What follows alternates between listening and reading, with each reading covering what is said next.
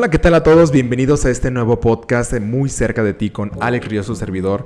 Y el día de hoy vamos a tratar un tema muy, muy importante que seguramente a todos nos ha pasado por alguna vez en esta pues pandemia mundial que a fin de cuentas nos ha pasado a todos y cada uno de nosotros y seguramente estamos padeciendo alguna de las consecuencias o también de los beneficios y no estamos ni siquiera enterados de por qué. Pero el día de hoy estoy muy bien acompañado de una experta en psicología, Ceci Delgado. Muchísimas gracias por la invitación. Por favor, preséntate con nuestro público. Muchísimas gracias, Alex. Bueno, soy Cecilia Delgado, psicoterapeuta gestalt, especializada en adultos y, bueno, algunas otras estudios, pero el día de hoy, eh, bueno, y también conductora del programa de Radio BI de Para Vivir Mejor. Y ahí somos compañeros. De ahí somos compañeros, ahí de nos conocimos, Ceci y yo. Y bueno, Alex, pues eh, interesante, muchas gracias por haberme invitado a, tu programa y a platicar el día de hoy. El día de hoy vamos a platicar, Ceci, de un tema muy importante que seguramente a todos los psicólogos y todos los psiquiatras están a tope, tú no me dejarás mentir, porque el día de hoy eh, vamos a platicar el por qué la pandemia realmente afectó tanto a los jóvenes? O sea, ¿por qué un virus que se supone que únicamente afecta de manera biológica a tu sistema inmune, cómo es que afectó a la mente también? ¿De qué manera nuestra psique se vio dañada? ¿Y de qué manera a nosotros como jóvenes o cualquier público que nos esté escuchando, de qué manera se vio afectada y cuáles son los, los principales problemas que llegan a consulta a contarte, Ceci? Fíjate que en un principio fue cuestión de estrés y de ansiedad por los cambios que se estaban viviendo en las rutinas normales de vida. Pero para los jóvenes tuvo un impacto mayor porque los jóvenes están eh, acostumbrados o digamos es la etapa en la que la socialización es muy importante. Y esta área de la vida se vio terriblemente afectada con el confinamiento. Entonces, esto, eh, el hecho de cambiar de rutina y además de eh, estar inmerso en un mundo en el que no estaban tan acostumbrados, es decir, quedarse en casa, fue algo que empezó a trastornar a muchas personas, no solamente a los jóvenes, pero principalmente a los jóvenes por esta falta de entrar en contacto. Y a pesar de que las redes sociales pues ya son manejadas por ustedes de manera muy expertise, digamos, no como nosotros que, tenemos algunas problemáticas, en el caso de ustedes eh, estas redes estaban muy bien manejadas, siempre hace falta el vernos a los ojos, el platicar, el contacto, el bailar todo eso hace falta. El contacto físico le quita, yo siempre he dicho cuando platico de estos temas, que le quitamos al ser humano su función básica y su función esencial, que es socializar. Somos seres sociales, por eso psicosociales, ¿no? Entonces, pero quítale al ser humano la, la socialización no, hombre, o sea, le estás quitando una parte súper importante de sí mismo y por eso es que te encuentras con el reto de estar contigo mismo en tu cuarto, cuatro paredes, todo el tiempo. Deja tú tu mamá, tu papá, tu hermano, tu hermana que no toleras, tu mente. Como quiera puedes ignorar a, los ajenos, pero tú mismo híjole, yo creo que también eso también fue importante, ¿no crees, Ceci? Claro, además estamos inmersos en un mundo, Alex, que efectivamente no nos lleva a este contacto personal, a este platicar conmigo, conocer, conocerme eh, convivir conmigo y no es fácil. Tú lo dijiste. Es correcto, porque antes estábamos muy acostumbrados a que había muchísimos distractores, que, que si cada día nos vamos de fiesta, que un día con cada amiga, que un día con cada amigo, que vamos al trabajo, que vamos a la escuela, cosas tan sencillas que realmente eh, se nos quitaron de pronto de un día para otro y dijeron, ah, son dos semanas. Y la gente lo dijo, ay, perfecto, dos semanas de vacaciones, dos semanas de no escuela. Pero ¿qué pasa cuando se tornó a casi un año, Ceci? Pues ya más, más de un año, pero tienes razón. O sea, como que nos quedamos con esta idea de será cortito, será un periodo breve, y sin embargo empezaron a empezó a pasar el tiempo y empezaron a decirnos todos se van a quedar en casa.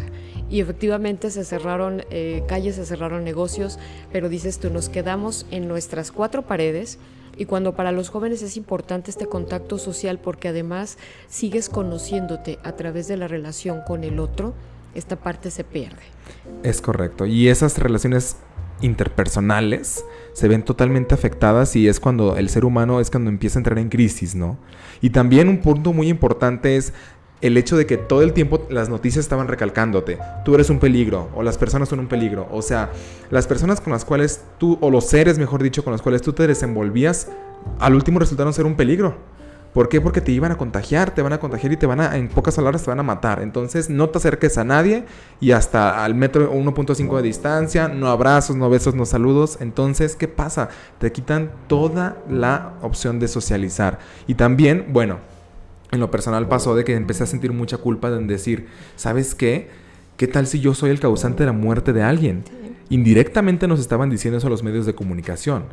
Cada mañana cada noche donde las conferencias de nuestro gobierno nos decían, aguas, están incrementando, aguas, los, el virus, aguas, o sea, la sobreinformación, Ceci, la sobreinformación también nos fue matando y yo creo que a muchos nos trastornó esta sobreinformación.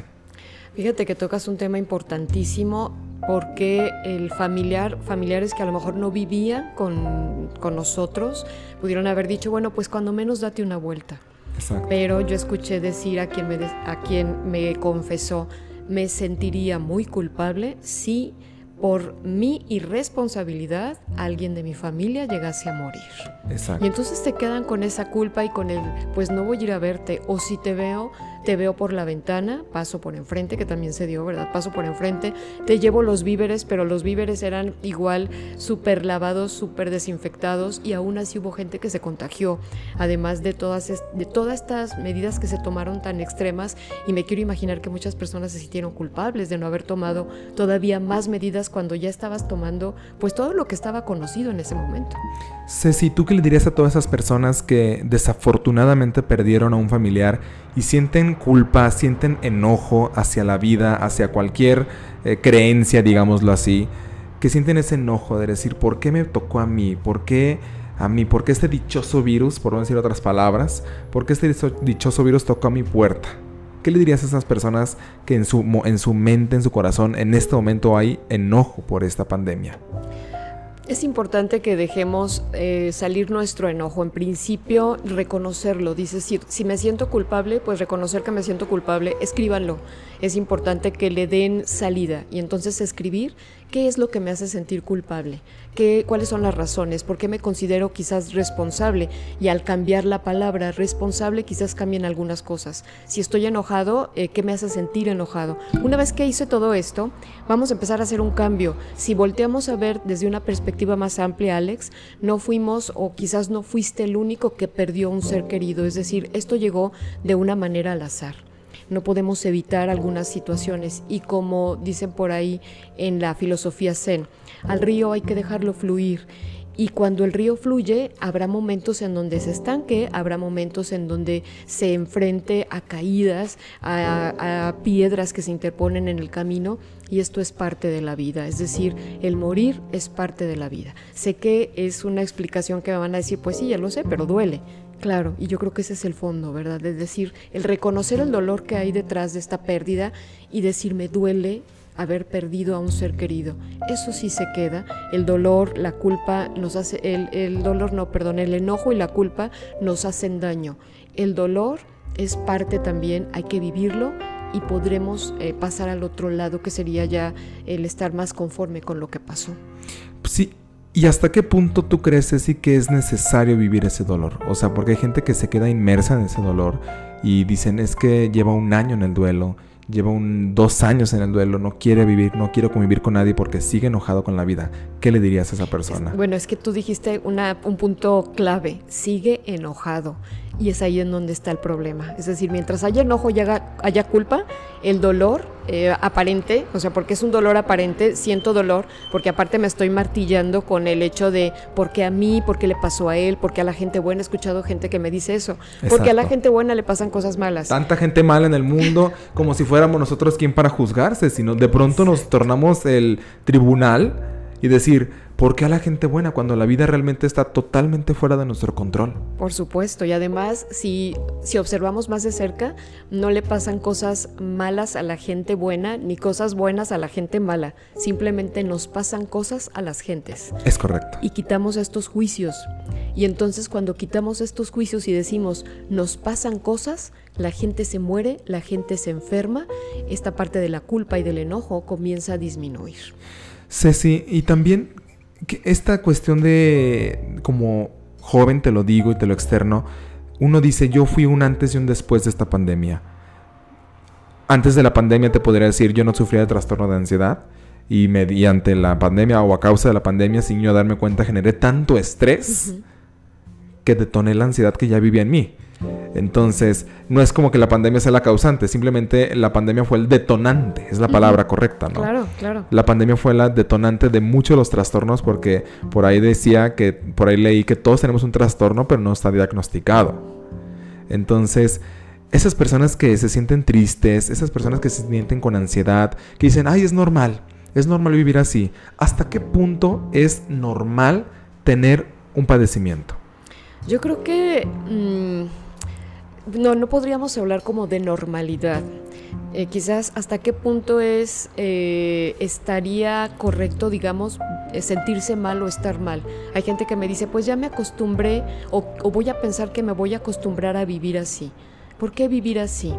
¿Por qué estar así? Si podemos hacer cambios o podemos hacer cosas para estar y, vivir bien, porque la cuestión es, quiero vivir con bienestar y sí se puede, pero tendríamos que buscar los caminos, y hay muchos caminos. Eh, está eh, la psiquiatría, está la psicología, este, caminos que yo puedo ir experimentando y encontrando en dónde está el punto, pero hay el punto clave que también dijiste. Me descubro que yo tengo cierto padecimiento que es importante ponerle un remedio, que es importante atender. Porque si me duele la pierna, hay gente que dice, pues ya me acostumbré a vivir así. Pero, ¿qué no se podría acostumbrar a vivir bien? Es decir, ¿qué tengo que hacer para que el dolor de pierna termine? ¿Qué a fuerzas el coche siempre tiene que tener las llantas ponchadas? O sea, claro que va a arrancar, pero así muy a duras penas. Pero realmente, o sea, podemos tener un coche con las cuatro llantas funcionales y avanzar de manera correcta, pero como tú bien lo dices, nos acostumbramos al dolor. Pero Ceci, también, ¿qué, qué cosas positivas pudiéramos nosotros sacar de esta pandemia? Yo sé que mucha gente va a decir, nada. O sea, nada, absolutamente nada, esta pandemia nos dejó. Pero qué cosas, yo estoy seguro que hay cosas positivas porque no hay mal que por bien no venga. Y aunque nos duela y aunque me duela hacer esta afirmación porque he tenido eh, eh, personas cercanas a mí que han fallecido por, por la pandemia, eh, no hay mal que por bien no venga. ¿Qué serían ese tipo de cosas, Ceci? Mira, yo creo que aprendizajes y tendríamos que voltear hacia atrás a recobrar el aprendizaje de las personas que se fueron, qué cosas me dejaron qué mm, riquezas me dejaron detrás de una pérdida, porque hay una la, la, extraño a la persona, pero me dejó cosas bonitas, me dejó recuerdos, me dejó aprendizajes, me dejó, em, no sé, maneras de hacer las cosas, maneras de ser. Y eso es una parte eh, que podemos retomar de aquellos que se fueron, por ejemplo maneras distintas de hacer las cosas o de ponernos en contacto con las personas. Esta nos ha comunicado a través de estar en línea y hemos conocido eh, diferentes maneras de comunicarnos con las personas, ya no solamente eh, así, ¿verdad? en esta cercanía, sino a través del teléfono, a, través de la computadora y entonces redescubrir nuevas maneras, incluso de aprendizaje. Esto que haces en la cuestión del podcast, yo creo que tuvo un boom muy fuerte y es llegar a las personas tú llegar a las personas con aprendizajes y con cosas bonitas que seguramente eh, ya tenías trabajando, pero que esto te ha permitido lanzarlo al aire y que los demás puedan conocer lo que tú piensas y todo lo que tú puedes eh, transmitir a través de ti mismo, de tu lengua y de tu, de, tu hablar, de tu experiencia.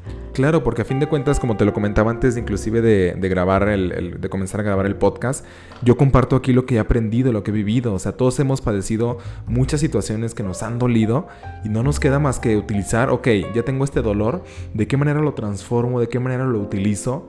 Para que sea algo positivo para mi vida o para aportar algo a nuestra sociedad.